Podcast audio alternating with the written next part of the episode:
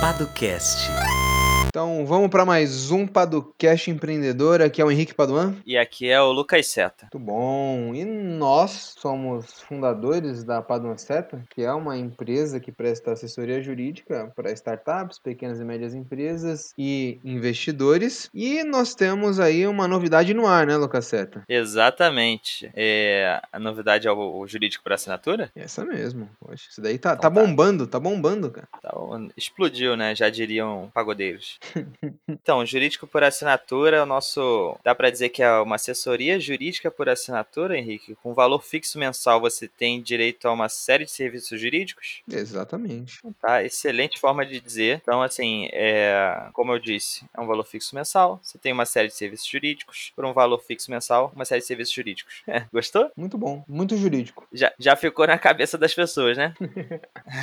Enfim, é, e você quer conhecer melhor quais são os serviços, como por exemplo, registro de marca, contrato social, acordo de cotista, memorando de entendimentos, contrato de vesting, é, contratos trabalhistas, um grupo no WhatsApp para tirar dúvidas do dia a dia, entre outros que você pode conferir no PicPay, porque a assinatura é feita pelo, por meio do PicPay, então é só acessar picpay.me barra paduanceta, picpay.me barra paduanceta. Lá você vai poder conferir quais são os planos, você vai poder fazer a assinatura, então a assinatura não tem burocracia, você confere os termos de uso, vê se você está de acordo, é, você entende melhor o que você vai ter direito e assina. É isso, Henrique? É isso, descomplicado, é, ágil, né? Como a galera tá- gosta de falar. É, Exatamente. Enfim, tá aí, jurídico por assinatura. Quem quiser, dá uma olhada. Exato. O link vai estar aqui no, na descrição, A descrição do episódio. episódio. Exatamente. E além deste episódio de Podcast Empreendedor, nós temos outro, outro modelo de podcast, né, Lucas Seta? Exatamente. A gente tem também o Padocast Academy, que diferentemente desse podcast que você está ouvindo, a gente não tem convidados. Então sou só eu, Henrique e às vezes a Alexia também, da equipe da Padua Seta. E a gente explica conceitos jurídicos de forma descomplicada para os empreendedores. A gente fala sobre também sobre registro de marca, memoranda de entendimentos, tudo isso que a gente falou aqui agora. É, a gente explica o que são esses conceitos, para que servem. Fala alguns episódios que você gosta, Henrique. Ah, eu gosto muito do Como Reter Talentos. Como reter talentos, exatamente. Uma questão muito relevante para as startups, né? Que de início não tem muito dinheiro para investimentos, então geralmente começam no bootstrapping e aí é, poxa, você tem um grande talento que você quer reter para sua empresa, seja ele ou ela, né? Um programador, é, ou então pô, um cara de marketing sensacional que eu quero comigo, mas poxa, eu não tenho como pagar o salário de alguém do nível dele agora. Como é que eu vou reter esse talento na minha startup? A gente fala sobre isso nesse episódio, que vai estar o link aqui na descrição, e uma série de outros. Já são atualmente 28 episódios do Padocast Academy, então é conteúdo, é, é quase um audiobook, dá pra dizer, né, Henrique? Uhum. Sobre direito,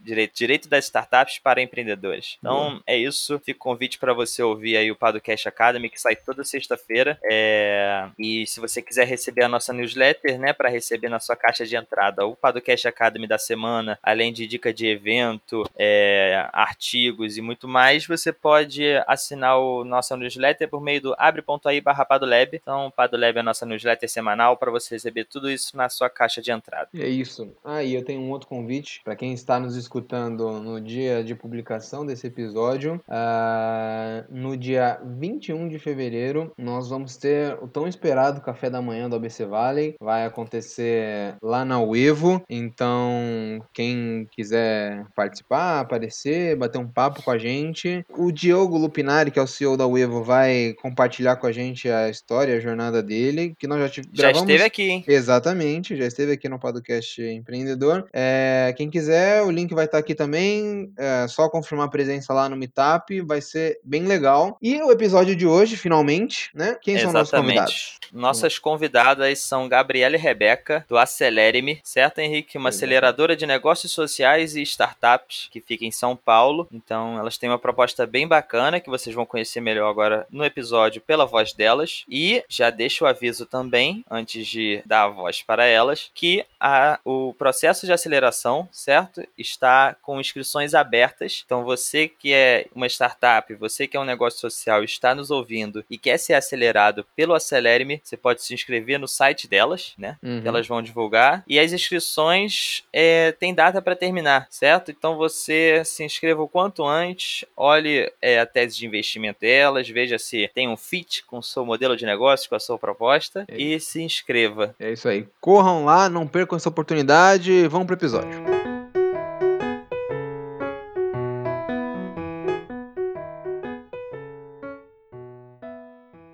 Pessoal, tudo bem? Eu sou a Rebeca Gomes, trabalho na Acelere-me, que é uma aceleradora de negócios sociais e startups. Bom, eu sou a Gabriela, trabalho junto com a Rebeca, né? A gente tá há quase, acho que um pouco mais de um ano na Acelere-me, trabalhando então como uma aceleradora. É, antes da gente começar a trabalhar com a Acelere-me, a gente trabalhou em outra aceleradora aqui em São Paulo, então a gente já, já acelerou alguns negócios aí nesses dois anos. Isso, e aí falando um pouco da nossa história, é, começou quando a gente se encontrou mesmo nessa aceleradora. Antes disso, eu tinha trabalhado em uma startup e a gente já estava um pouco ambientalizada com o tema de negócios de impacto. Startup era algo um pouco mais novo pra gente, mas aí a gente começou a trabalhar com os dois nessa antiga aceleradora. E acabou que a área de aceleração fechou e a gente decidiu sair como time para criar uma nova aceleradora e continuar ajudando outros negócios e empreendedores a melhorarem e a crescerem seu negócio de forma rápida. E acho que isso é basicamente a nossa história. E aí, como a Gabi falou, a gente trabalhou ano passado inteiro na Acelere-me, a gente acelerou alguns negócios de impacto e algumas startups. E a gente gosta de falar que o nosso foco acaba sendo nesses dois tipos de negócio, porque eles se complementam muito em termos de metodologia. A metodologia das startups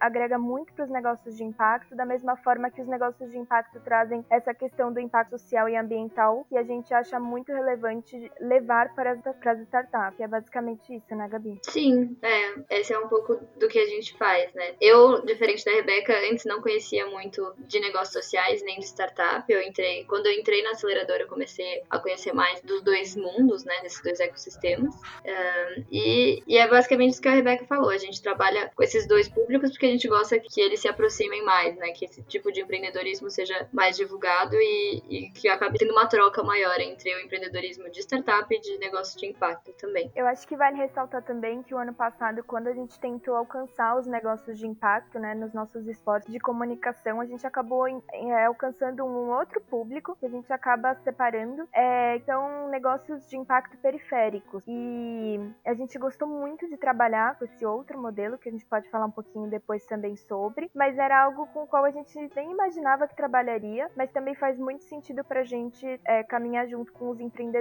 da periferia. Maneiro. Eu acho que pra gente começar, vale vocês falarem um pouquinho mais uh, o que é a Acelere-me, o que ela faz e como ela faz, né? Por ser um público um pouquinho diferente, eu acho que vale a gente iniciar assim. Uhum. Então a Acelere-me, ela tem alguns produtos é, ou alguns programas, né, de aceleração e de captação de investimento. Nos programas de aceleração, a gente tem é, a pré-aceleração, que é para aqueles negócios que estão num estágio mais de ideação e querem desenvolver essa ideia para se tornar um negócio. Então a gente leva esses negócios da fase de ideação até uma fase de validação ou de MVP, né, que é o mínimo produto viável. Aí a gente tem um outro produto que é a aceleração, que é para os negócios que já realizaram algumas vendas ou que fizeram pelo menos a validação, que são as primeiras vendas e querem ganhar atração, querem vender mais. Então a gente também tem esse produto. E a gente tem o produto de captação de investimentos, que é para aqueles negócios que já venderam bem, querem agora, é, estão no momento de escala e querem cap é, captar recursos financeiros para expandir o seu negócio. Ou é, seja para abrir filiais, seja para é, desenvolver mais tecnologia, trazer mais tecnologia para o negócio, de modo com que ele ganhe escala. Então hoje a gente está trabalhando com esses três produtos basicamente, sendo que a pré-aceleração é o produto mais curto, ela dura em torno de um mês e meio, a aceleração dura em torno de seis meses, e esse de captação de recursos financeiros é um tempo indeterminado, porque varia de negócio para negócio. Mas no captação de recursos financeiros, o que a gente faz basicamente é revisar todo o planejamento financeiro da startup ou do negócio de impacto, é avaliar o modelo de negócio, preparar o pitch e captar os investidores para levarem os recursos para essa startup. É, eu acho que é, outra coisa que é bom falar também da nossa aceleração é que a gente não faz mentorias, a gente faz atividades semanais, então a gente tem reuniões semanais com os empreendedores é, durante o período, tanto de um mês e meio quanto de seis meses, e a gente trabalha como se fosse uma parte da equipe, uma parte mais estratégica da equipe para aquela startup. Então a gente gosta de falar que a gente funciona meio como um segundo cérebro, assim, para que o empreendedor e a startup evoluam um pouco na, na fase. Legal. E a ideia é que a startup comece com vocês desde a pré-aceleração e vá caminhando até uma possível captação de investimento, ou vocês pegam, por exemplo, startups que já estão em momento de, de aceleração ou de só para captação de investimento? Existem os dois casos. A ideia é que a gente consiga levar a startup desde o momento da ideação até o final da captação. Mas nesse período, o que pode acontecer é a startup pivotar e ter que recomeçar, ou pode acontecer realmente da gente validar que não há um público que não tem uma demanda, então ela morrer, né? Podem acontecer alguns fatores no meio do caminho que ela não siga o percurso todo. E da mesma forma, podem aparecer startups ou negócios de impacto querendo um produto específico e apenas ele, e não querendo dar sequência nos demais. Mas a gente oferece toda a estrutura para caso é, o negócio sinta a necessidade de caminhar com a gente do começo até o final, que é o momento da captação para escala. Já mudar um pouquinho e perguntar sobre investimento em negócios sociais. Uma vez a gente bateu um papo com a. Foi, é, foi o episódio que nunca foi ao ar, né, Seta? Com a Luísa Lute, lá do Sul Fluminense. E a gente conversou um pouco sobre investimento em negócios de impacto social e, e da dificu uma certa dificuldade, né, da atratividade desses negócios para os investidores. Como vocês têm visto a situação? Passam por isso ou não? enfim. Eu enxergo que é um pouco complicado mesmo, porque, querendo ou não, o perfil de investidores de negócios de impacto é diferente do perfil de investidores de startups. Os de startups esperam retornos muito altos. O, de, o investidor de, de negócios de impacto, quando espera retorno, espera um retorno mais razoável, porque ele entende que muitos negócios de impacto não vão ter esse potencial de escala que muitas vezes a startup tem. Ainda assim, essa questão da escala pode ser um, uma barreira, porque muitos negócios de impacto são negócios tradicionais, são modelos tradicionais de negócio, ou seja, eles se assimilam muito a uma empresa tradicional e não tem muitas vezes uma, um fator de inovação ou uma tecnologia que permita com que ele ganhe escala. E aí, se ele não tem esse potencial de escala, é muito difícil ele conseguir um investimento. Então, eu acho que realmente essa questão da, da dificuldade de captar para negócios de impacto tem a ver com essa questão da escala. É, eu, eu acho também que o, o ambiente de investimento no Brasil é muito novo também, né? tanto para startup quanto para negócios de impacto. Startup tem uma facilidade maior, né? Porque eu acho que é, é algo mais conhecido, mas negócio de impacto tem isso também, né? Eles não são, é, não é um termo muito conhecido no Brasil e, e aí muitos, não tem muitos investidores é, dispostos a esperar um tempo ou, é, ou também não, não entendem que o retorno não é necessariamente financeiro, pode ser num impacto é, ambiental ou social positivo para o mundo, né? Acho que essa, eu acho que essa é uma das maiores dificuldades também, né? De meio que educar o investidor para esse mindset. Sim. Legal.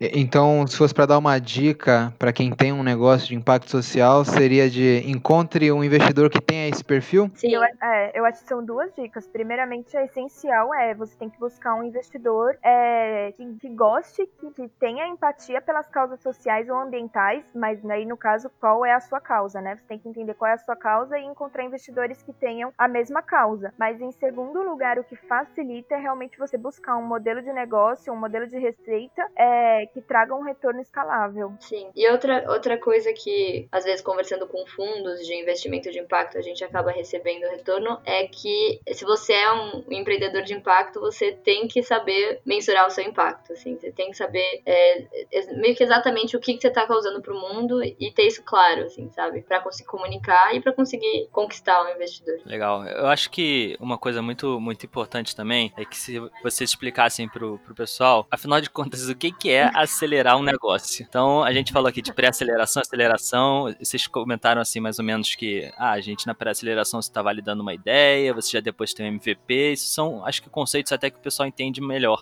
Mas na aceleração, acho que ainda é um pouco confuso. O que, que seria acelerar uma empresa, uma startup? o que que efetivamente acontece assim na prática? Então, explicando em termos mais leigos, eu diria que é ajudar um negócio a crescer da forma mais rápida possível. E aí existem formas diferentes de você acelerar. Então, hoje você encontra aceleradoras que vão colocar dinheiro nos negócios para eles crescerem bem rápido. Agora, no caso da Acelere-me, o que a gente o que a gente faz para acelerar o crescimento é colocar metodologia. Então, por meio da nossa metodologia, que é muito baseada no startup enxuta e no design thinking, a gente ajuda os negócios a se desenvolverem e a crescerem, seja trabalhando o modelo de negócio, seja trabalhando o perfil do empreendedor e do time, né? Eu acho que seria basicamente isso. Você acha, Gabi? Não, é isso mesmo. Eu só ia acrescentar aqui também, assim, é, quando a gente está falando tanto de negócio de impacto quanto de startup, existe uma linha cronológica, né? Que vai desde a ideação até a escala e supertração, assim. Então,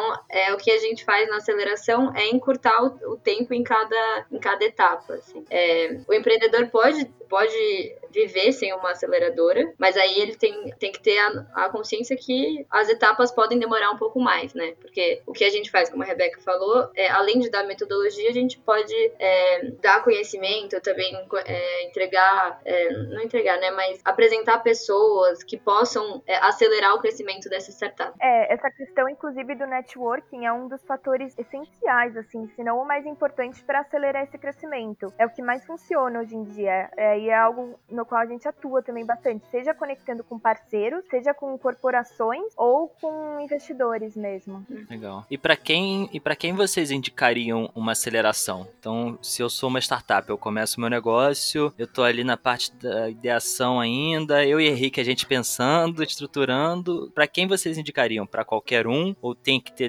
determinadas características do negócio ou dos empreendedores? Então, a pré-aceleração normalmente a gente indica para o empreendedor tem uma ideia, pelo menos, porque já vieram atrás da gente pessoas que queriam que a gente pensasse junto sobre a ideia, mas isso a gente não faz. Você tem que ter minimamente o problema é, que você quer resolver na sua cabeça e o como você vai resolver esse problema, porque a gente não vai pensar na solução, a gente vai te ajudar a transformar essa solução, que ainda está numa forma de ideia, num modelo de negócio. Então, acho que se fosse colocar critérios, eu colocaria: você tem que saber o problema e qual é a solução do seu negócio. E aí o resto a gente desenvolve na pré-aceleração, seja prestação, seja modelo de receita seja comunicação, público-alvo, enfim. Então eu diria que é isso. Se você tem uma ideia e uma e de como solucionar e o problema, mas não sabe para onde ir a partir daí, eu acho que a aceleração é bem interessante. E aí no caso da, da do momento de tração é algo similar. Você teria que ter novamente o problema, a solução, mas já ter vendido para algumas pessoas a sua solução. Que aí isso significa que você já validou o seu produto. Pode ter validado mal, mas isso é uma coisa que a gente também trabalha na aceleração. Legal. Pensando agora com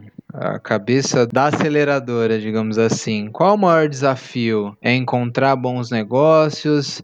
é, o relacionamento com os fundadores, é, encontrar os investidores, enfim, qual o maior desafio para uma aceleradora? Eu acho que é encontrar bons negócios, assim, encontrar é, que negócios no Brasil tem um monte, assim, mas encontrar negócios inovadores e que sejam escaláveis, junto com empreendedores bons, assim, porque muitas vezes a gente encontra ideias muito legais com empreendedores que não têm um perfil de empreendedor, sabe, que não vão atrás, que não é, que não são muito proativos, e aí esse para mim eu acho que é um dos maiores desafios. Eu não sei para qual que a Rebeca enxerga. Não, concordo perfeitamente. E eu acho que essa questão da, da inovação também tem sido bem difícil, assim, de encontrar negócios realmente inovadores, porque chegam até a gente negócios muito é, tradicionais. Então são ideias muito similares, mas algo disruptivo é mais raro. Então, e é o que os investidores querem, né? Eles querem algo disruptível e algo que tem escala. Então, pra gente fazer essa conexão entre um e o outro, tem esse tem esse gargalo. Tem muita coisa aí que não é startup, mas que tá levando o nome de startup, né? Com certeza. É, muito aplicativo Uber por aí. Uber de sei lá o quê. Né? É, vários marketplaces de alguma coisa. É, então isso é, é complicado pra gente. É, é o Uber da culinária. Tá. É. Esse, esse é, o, é um clássico. É maravilhoso, porque as pessoas acreditam que o Uber deu certo, e aí sempre que elas vêm apresentar uma ideia pra gente, elas falam, ah, nós somos o Uber de tal coisa. E a gente fica, não, você não é. Não tem a ver com o Uber, o seu modelo de negócio. Mas todo mundo quer ser um Uber.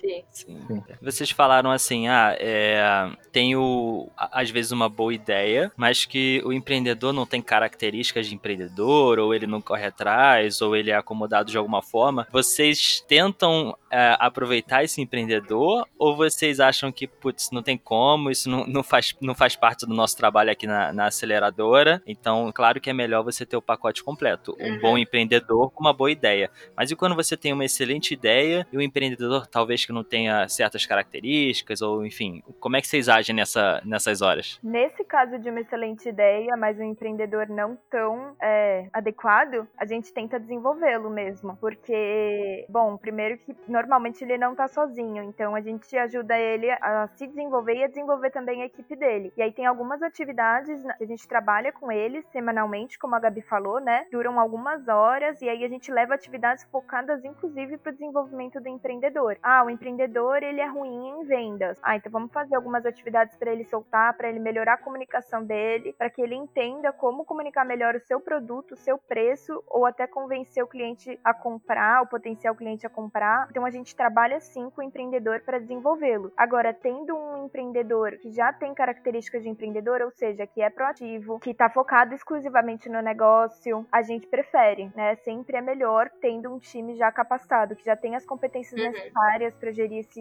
esse negócio. É, a gente sempre é sempre preferível pegar alguém que tem um perfil mais executor, assim, sabe? Porque tanto para startup, né, para startup se desenvolver, mas para o nosso trabalho também. Porque quando a pessoa executa e é proativa, nosso trabalho fica muito mais fácil e a startup vai se desenvolver bem melhor. Sim. Melhor um executor com uma ideia ruim ou uma pessoa que não executa com uma boa ideia? O que, que, será? Ah, eu acho que o executor com uma ideia ruim. Porque ele vai. Ele, uma hora ele vai conseguir achar uma ideia boa, sabe?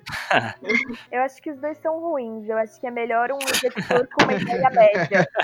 Porque ele pode pivotar mas um executor com uma ideia ruim, ele, a startup só provavelmente vai morrer, né? Aí eu acho que, mas sendo um executor é melhor. É, dá muita diferença no trabalho, a gente já sentiu isso, do que, do que o um empreendedor que fica muito na ideia, com muitas ideias. Às vezes ele é muito criativo, mas ele não executa, isso não traz resultado. É. Interessante. Uh, agora uma questão aqui, um, um tanto quanto, talvez polêmica, não sei. O que vocês acham desse modelo de financiamento de startups, que você tem um cash burn muito alto e você tem várias rodadas de investimento e, e, o negócio acaba nunca dando lucro, né?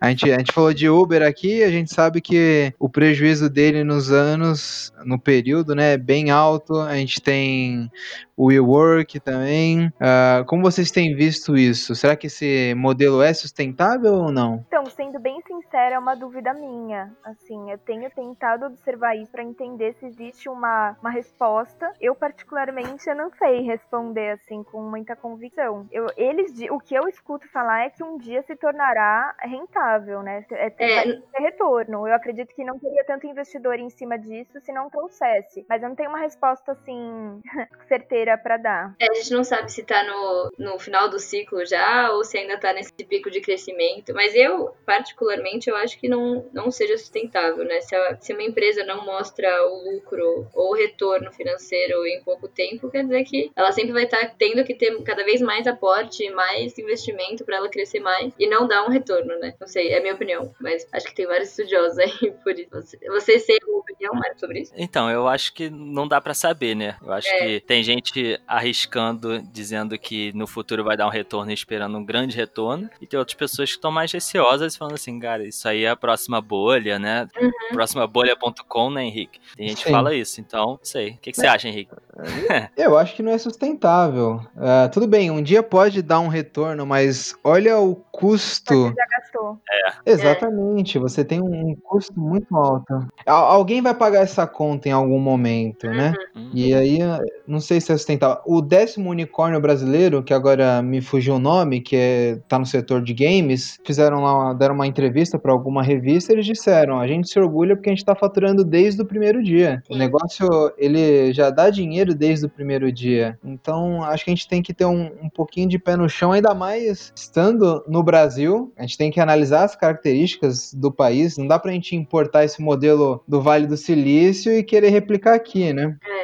É. é que nem. Eu não sei direito o que aconteceu, porque eles não divulgaram muito, né? Mas com a Yellow e com a Grow. Sim. Foi, eu não sei se é exatamente isso que aconteceu, se eles investiram muito, saíram e não deu o retorno esperado, e agora eles meio que pararam, né? Tiraram, pelo menos aqui em São Paulo, tiraram todas as bicicletas. Aí, É, parou a operação, né? Totalmente. é, e foi um grande investimento pra ter esse monte de bicicleta aí rodando. E Sim. ficou o quê? Dois, máximo dois anos. Sim. direto. Bicicleta, como- patinete. É. Isso com empreendedores experientes, né? Exatamente. Então, é, não sei. Eu acho que. E tem também uma, uma onda forte aí de, de pessoas indo no, no empreendedorismo mais easygoing, dá pra dizer assim, né? Uma coisa mais, às vezes, sem, sem querer queimar. Tem gente até pensando em, em caminhar, né? Fazer toda a jornada empreendedora sem investimento, né? Então, não sei. Tem, tem uma, um outro caminho a se seguir, né? Sim. É. Tem os dois polos. Tem aquela pessoa que começa já pensando, poxa, eu quero ser o próximo unicórnio. E tem aquela pessoa que começa pensando baixo. Não, eu vou caminhar, quero, prefiro caminhar com as minhas próprias pernas do que depender de outra pessoa. Então, perder o controle da empresa, né? Chega um momento que vira um, um, um grande bicho gigantesco de, de sete cabeças que você já não tem mais controle. Você, você é o fundador, mas é só, né? O, Thales Gomes fala isso, né? Do fundador da Easy Taxi. Quando ele foi vender o negócio, a participação societária dele era, era muito pequena. De tanta diluição e de tantas rodadas que ele teve que fazer para crescer de maneira absurda em, tá, em sei lá quantos países. É, Não, é algo a. se pensar, né? É, Sim, e o que acontece é que a maior parte dos investidores, pelo menos os que chegam até a gente, acreditam que é, receber investimento é o que vai fazer o negócio crescer, né? Sim, é a solução de todos os problemas, né? É, Ah. o dinheiro vai solucionar tudo. Na verdade, tem muitos outros fatores que vão interferir nisso. E muitas vezes, né, na maioria das vezes, inclusive, não é o dinheiro que é o determinante pro, pro crescimento, pro desenvolvimento do negócio. Exatamente. Isso eu achei bem legal na proposta da Celerime, que tem um foco de, mas de, de ajustar o modelo de negócio, de melhorar o modelo de negócio, do que ficar naquele foco pura e simplesmente de ah, vamos botar dinheiro aí para crescer rápido, né? É, a gente deu uma estudada e o que a gente entendeu é que colocar dinheiro em negócios despreparados é furada, porque esse dinheiro acaba indo pelo ralo. A gente viu isso acontecer em muitos casos. Então, o que a gente percebeu que os negócios realmente precisavam era de ajuda é, na gestão, no desenvolvimento do negócio, na validação do negócio, muito mais do que o dinheiro simplesmente, né? O dinheiro seria muito mais interessante quando envolve uma tecnologia que aí é muito cara e para você fazer o negócio rodar realmente você precisa desse dinheiro, mas na operação ou naquele momento de escala, ah, eu quero ampliar o meu negócio para que alcance outras regiões ou vir internacional, mas a maior parte dos negócios não tem essa necessidade no início, nem no meio do caminho, e eles acabam insistindo que, que querem, que precisam de dinheiro, e aí a gente bate nessa tecla de que não, você precisa é entender as ferramentas de gestão, as metodologias de empreendedorismo, para que você possa desenvolver o seu negócio de uma forma estável, né? Ou de uma forma é, não, não seria exatamente estável, mas de uma forma eficiente. É, e mais saudável também, né? Que seja. E que tenha algum retorno. Porque a gente, é, a gente só indica também, como a Rebeca falou, quando tá mais pra frente. Ou seja, se, tá, se já tá numa fase mais avançada, quer dizer que a startup já tá dando um retorno, né, financeiro. Então ela não precisa é, do, é, do investimento pra financiar a operação que ela já tem. Ela precisa do investimento pra aumentar a escala dela, sabe? É mais ou menos isso que a gente pensa. Co- Como diz o Flávio Augusto, Seta, o dinheiro do cliente é mais barato, né? É, exatamente. Sim. É, é bem melhor também, né? E, ah, e para contar com essa, enfim, esse suporte muito mais técnico do que financeiro aos acelerados, vocês contam com uma equipe. Eu, eu vi que eu vi no site de vocês que aparecem conselheiros, você tem as- assim pessoas que ajudam vocês de alguma, alguma forma para esse momento. Quais áreas vocês pensam? Como vocês conseguem ajudar com a expertise de vocês e com esses conselheiros ou consultores do, da Acelerime? Então, hoje, é, a gente trabalha, eu e a Gabi trabalhamos muito na parte mão na massa. Então, a gente vai levar uma metodologia de comunicação, de vendas, de público-alvo. Então, vai levar fe- ferramentas de persona, de mapa de empatia, enfim, algumas ferramentas já conhecidas de design thinking, é, de modelo de negócio, de precificação, para atingir todas as áreas que a gente acredita que são relevantes no negócio. E aí, a gente conta com a ajuda desses conselheiros, são pessoas bem mais experientes no mercado mercado e são especialistas em determinados assuntos para darem mentorias para os nossos acelerados. Então eles entram em momentos mais pontuais em que um assunto precisa ser aprofundado. Então a gente tem conselheiro da área jurídica, a gente tem conselheiro financeiro, tem especialista em tecnologia, tem especialista em vendas e em comunicação. É, então a gente procura ter todo esse time é, nas áreas principais que a gente considera mais relevantes para darem um suporte tanto para mim e para Gabi quanto quanto para o empreendedor. Ou então, se a gente for fazer algum evento da aceleradora, trazer alguma palestra ou alguma roda de conversa, a gente também traz esses, esses especialistas para agregarem nas discussões, porque eles realmente têm bastante experiência de mercado nesses, nesses determinados assuntos. Acho que, acho que vale a gente falar um pouquinho sobre comunidade, ecossistema. Uh, ah, para quem está ouvindo a gente não sabe, a Acelere-me fica em São Paulo acho que vale vocês falarem um pouquinho como está o ecossistema de startups em São Paulo. A gente sabe que é o maior do Brasil. Se vocês estão inseridos nesse ecossistema uh, e se vocês estão vislumbrando algum outro ecossistema pelo país. A gente tem uma efervescência muito grande por aí. Acho que é legal falar sobre. Henrique, o pessoal de Floripa vai ficar bravo com você. Eles ganharam no Startup Awards que Floripa era o maior, ah, maior é, comunidade, é. né? Não, mas em, em, em, termos de números, São Paulo é a maior Paulo, comunidade. É, aí... É que aqui em São Paulo concentra muita coisa, né? Eu acho. Nem, não só de startup, mas de negócio de impacto também é aqui, assim. Não que Floripa não seja, não seja grande, acredito que seja gigante. Assim Valeu, como Floripa. Minas, assim como é BH também, eu sei que é, que é grande, tem muita coisa lá. É. São Pedro é. Vale, né? É, é, pode falar, Gabi. Não, eu acredito que o ecossistema daqui seja até um pouco inflado, assim. São, é, são sempre as mesmas pessoas, assim, sabe? Acho que, mesmas não, né? Porque acho que já, por mais que seja novo, já tem um tempo, então os, os, os precursores já estão aqui há um tempo, já são os mais conhecidos. E eu acho que aqui tá um pouco inflado, assim, tem muita, é, muita gente e pouco, poucas conversas, assim, não sei, minha percepção. Que é interessante essa, essa, essa visão, né? Uh, ser tão grande, ter tantas pessoas, engraçado ouvir que são sempre os mesmos. É, é que eu acho que fica muito concentrado, né, na, em, em hubs, assim, então acaba não ter. Se bem que nos últimos, sei lá, o último ano tem, tem tido, acho que, uma segmentação maior de, de startups, assim, né? Tem muita coisa de health tech, de law tech, de, de, de startups mais de agritech. Então, tá, acho que tem, tá tendo esse, esse movimento no mercado, mas ainda assim é muito concentrado, né? Tem tanto, sei lá, o Cubo, o Inova Bra, e fica muito concentrado o Sebrae também, fica muito concentrado nesses atores, assim. Não, eu entendo que o que, o que tem parecido para mim é que o ecossistema tá crescendo bastante, ainda tem muito para crescer, então a gente vê cada vez mais surgindo startups, ao mesmo tempo em que os, os atores que, tão, que estão atendendo essas startups crescem, mas num ritmo, ao meu ver, muito menor. Então você encontra as aceleradoras, mas que antigamente faziam um trabalho que, que a gente faz de desenvolver os negócios, migrando o seu modelo de negócio para se tornarem investidoras, né? Para colocarem dinheiro e pegarem o equity da, da startup. Então, no resumo, acabam sendo os os mesmos atores com a chegada de um ou outro ator. E esses atores antigos, eles estão simplesmente mudando seu modelo de negócio a todo instante para cada vez ganhar mais dinheiro. No setor de negócios de impacto,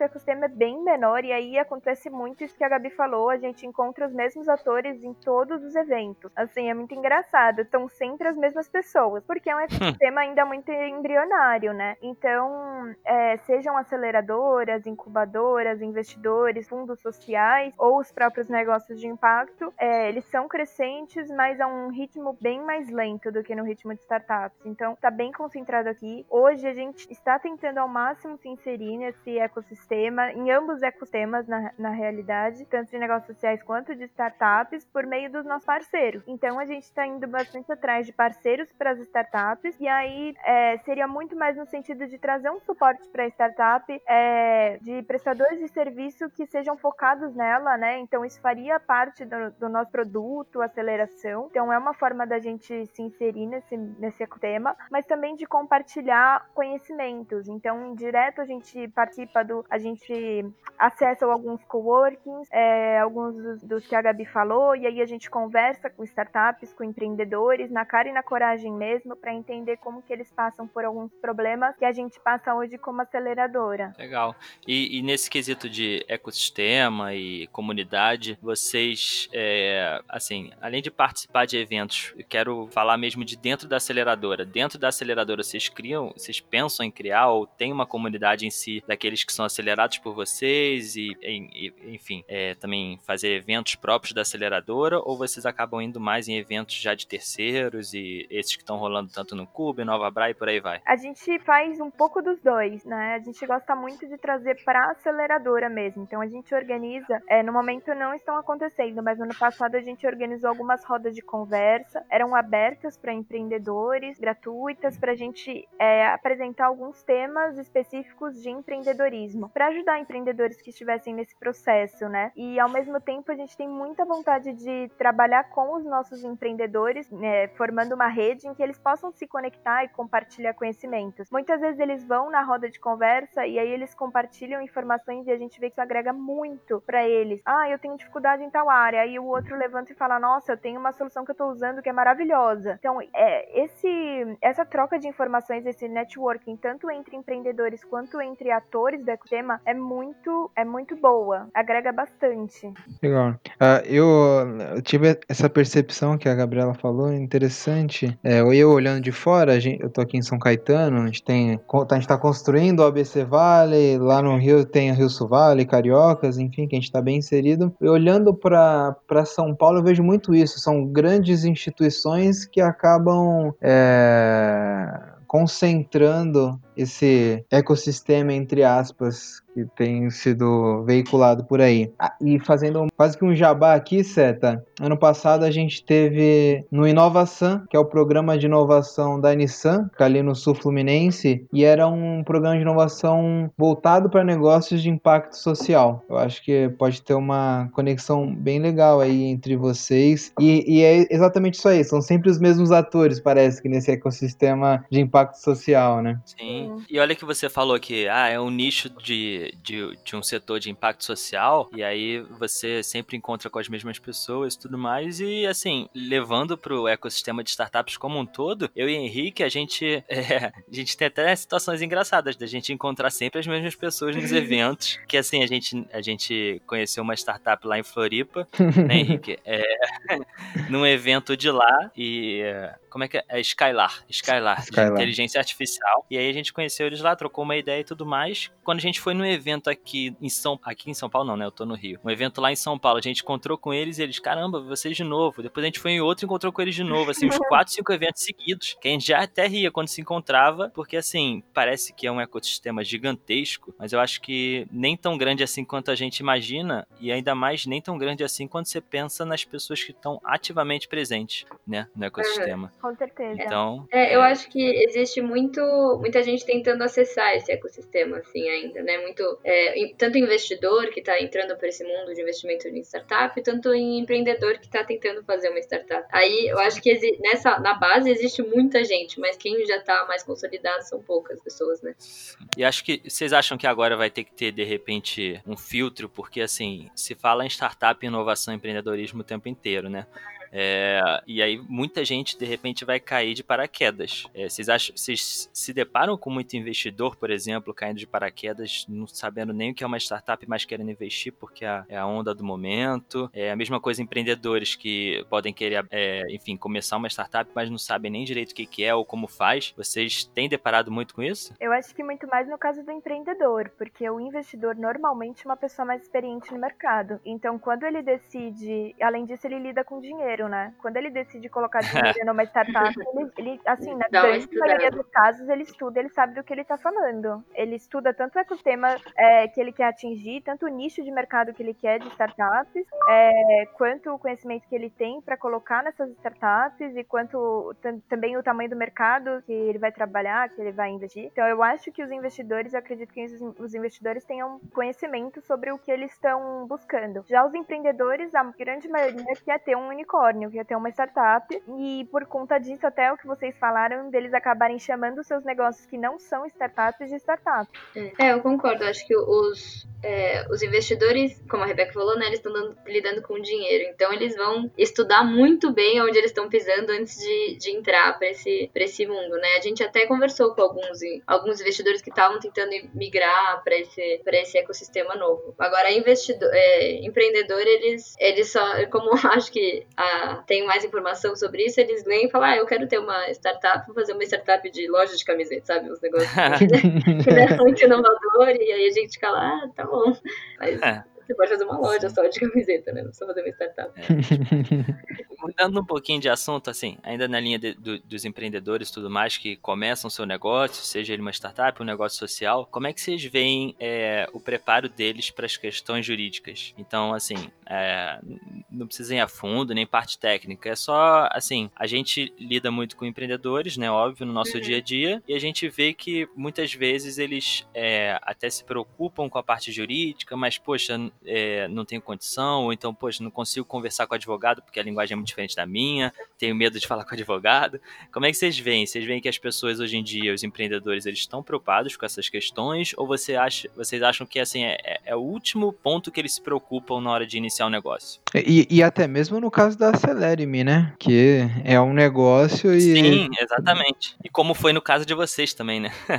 É, os empreendedores, no geral, eles têm essa preocupação com a parte jurídica, mas digamos que é um monstro que dá muito medo é. deles. Então, sabe quando você quer fugir desse problema? Então eles acabam não indo buscando, não, não buscando ajuda na parte jurídica porque eles acreditam que não vão entender uh, e não vão ter como pagar por isso. Porque a gente sabe que os serviços é, de, de escritório de advocacia tradicionais são caros, né? E a startup no começo não tem recursos, então ela fala: ah, eu não vou atrás disso agora porque eu não tenho como. Mas assim que acontece uma bomba, ele vai atrás. Ou assim que alguém instrui, olha, é muito importante você você decidir é, essa questão jurídica antes de continuar o seu negócio, porque senão isso pode trazer consequências é, ruins para o futuro, né? Então o nosso papel como aceleradora é fazer essa essa ponte entre parceiros, principalmente, inclusive jurídicos, né? É, que trabalham com startup, que consigam comunicar a linguagem do direito para startup e até que entendam do direito direito para startups, que a gente sabe que é diferente do direito para empresas tradicionais. Então a gente trabalha muito nessa ponte, é, nessa conscientização da necessidade de se preparar juridicamente e, e eles acabam entendendo isso como uma demanda e, e, e, acham isso muito importante também. Então tem sido bem recebido assim pelas startups. Eles falam que é uma demanda e quando encontram alguém que fale a linguagem deles, isso torna muito mais fácil. Sim.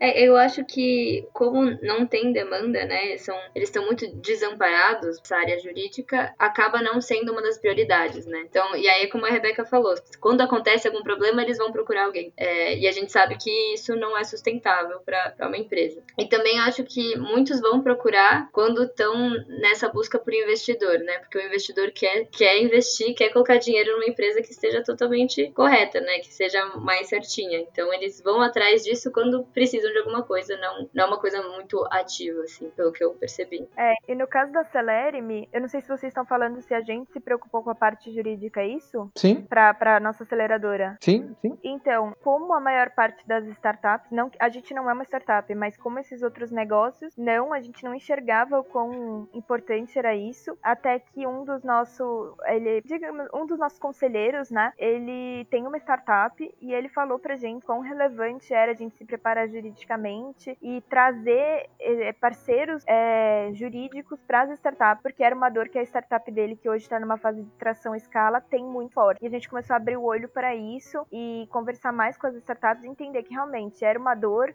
principalmente essa questão da linguagem jurídica. E aí a gente foi atrás de parceiros, tanto para gente, que hoje a gente tem esse conselheiro que, que trabalha com, com direito para startup, mas para as startups e para os negócios de impacto também. E uma dor que tem chegado para a gente também, que é muito interessante, vem dos negócios de impacto, que é entender como eles, qual modelo de negócio eles vão ter em termos jurídicos. Então, ah, eu vou ser um, uma empresa e também vou ser uma associação ou eu vou ser um outro modelo de organização. Eles têm muita dificuldade de entender o que eles vão ser, sendo um negócio de impacto. Então, é, é uma dor que surgiu, sim, recentemente, mas surgiu em alguns negócios. Então, acho que é bem interessante a atuação das organizações jurídicas focadas nesses pequenos negócios. Legal. E fazendo um gancho com o que você disse um pouco antes, uh, é um ponto que eu gosto de falar Uh, será que a advocacia está pronta para esse movimento empreendedor e inovador que está surgindo? Que está surgindo, né? Que está ganhando uma força cada vez maior?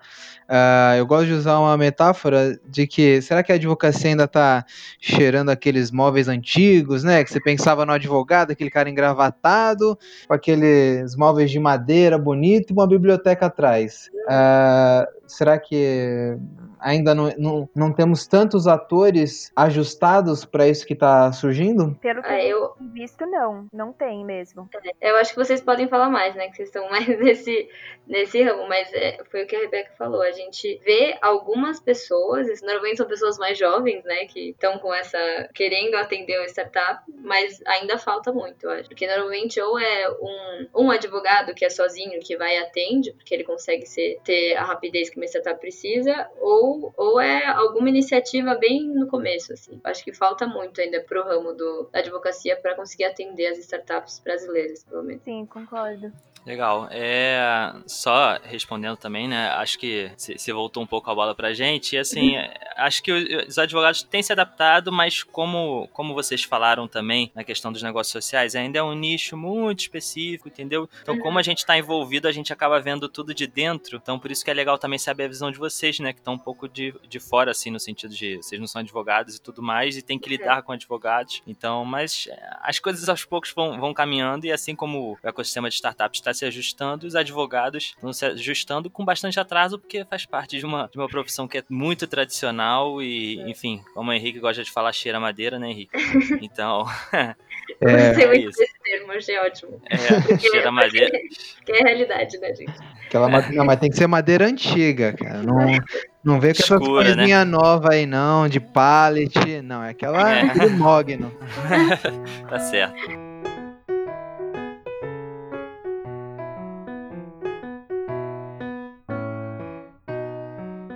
Pessoal, as inscrições para o processo seletivo da, da Celerime estão abertas no nosso site www.aclr.me ou também no nosso Instagram, tem todas as informações. Esse edital ele é focado para startups, especificamente, principalmente para startups B2B e é, os dois primeiros selecionados vão ganhar aceleração gratuita, então inscrevam-se porque é uma grande oportunidade e os demais selecionados para participarem da nossa aceleração vão receber 50% de desconto. Esse é um edital especial que vai até o dia 28 de fevereiro. É, no entanto, ele vai ficar aberto o restante do ano, mas com, esses, com essas premiações apenas até o dia 28 de fevereiro. Então, se você tem uma startup, é, um negócio inovador ou uma ideia inovadora, inscreva-se, que a gente vai dar esse, vai dar esse suporte na aceleração, conectando com parceiros e com investidores seguidores para o seu negócio. É? A gente tá no Instagram como aclr.me.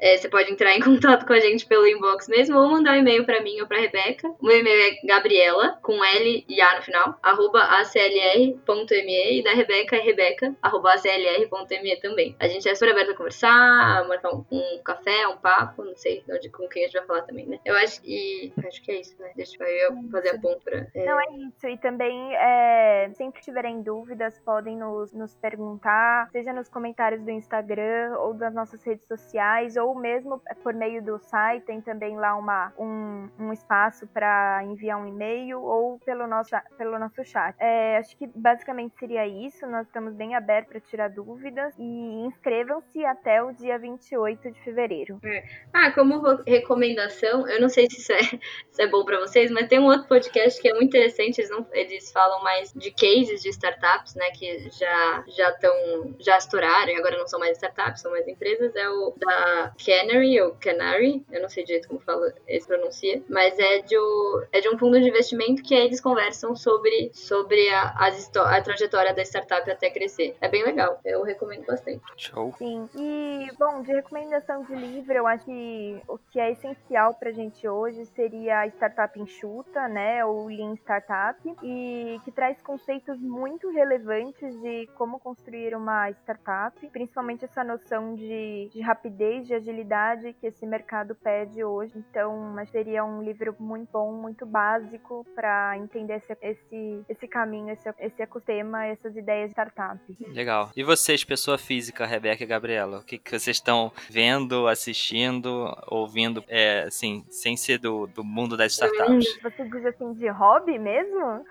É, exatamente. Assim, é, as pessoas gostam de ouvir nossas recomendações depois, eu e o Henrique, a gente percebeu, quando a gente recomenda, né, Henrique? Quando a gente fugiu um pouco das startups. Coisa Aleatório mesmo. Ai, Isso. eu tô, eu tô assistindo não, né? Falta o último episódio de uma série, tem no Netflix, chama The Good Place. É ótima, gente. Assistam, é maravilhoso. Eu, tenho que- eu não, não tive tempo ainda pra assistir o último episódio.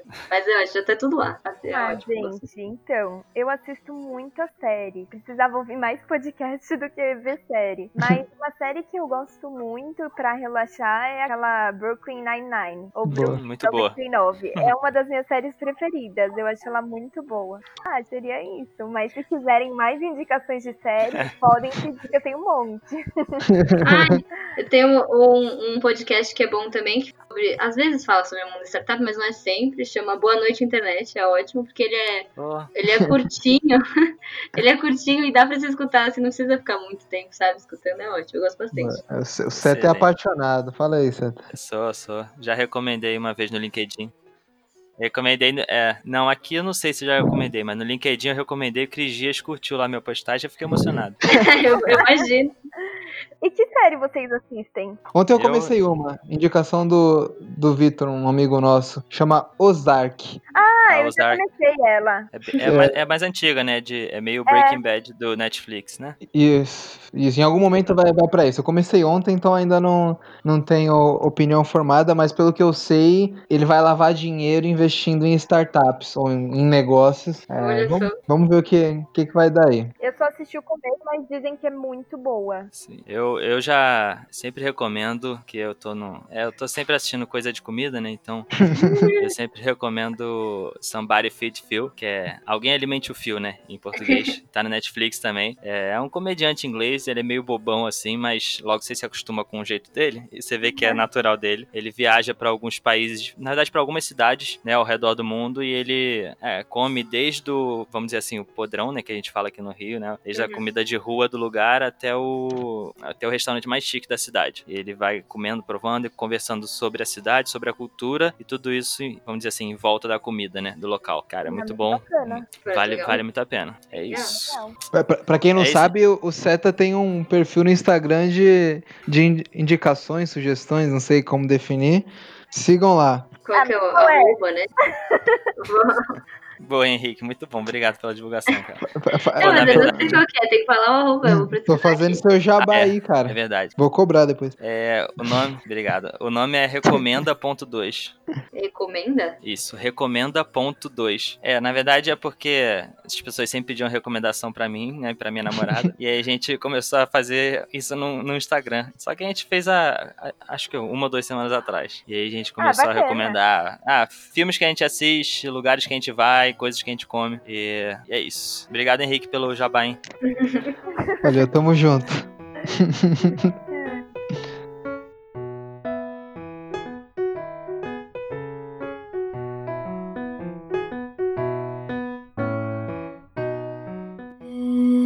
Edição Guilherme Gadini.